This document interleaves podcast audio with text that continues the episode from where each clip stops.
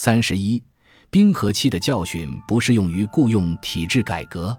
自身同属冰河期一份子的范岛女士，在缀以“或许我这是自相矛盾的悖论”这个前置条件后说道：“其实说起来，就业冰河期也有不少好的地方呢。”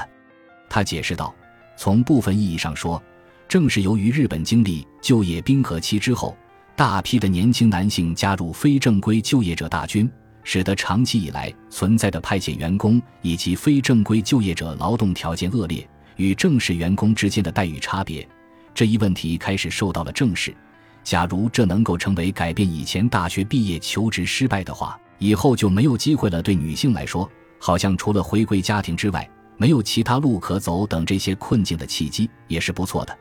我觉得我们应该回过头去重新审视冰河期，因为其中很可能就潜藏着改革雇佣体制的路径。比方说，要想建成容错社会、多机会社会。其前提当然是做好失业保障以及教育培训等工作，为雇佣的流动性提供一些保障也是必不可少的。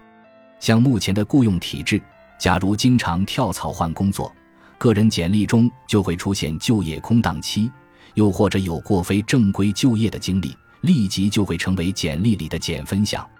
我倒是希望从今往后，即使有人反复跳槽，也应该对其实际工作经验予以客观的评价。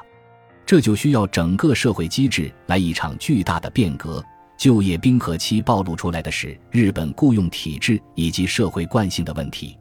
对于范岛女士的前瞻性愿景，节目组深有同感，并希望以此为鉴，使我们的社会今后变得更加惬意、更加人性化。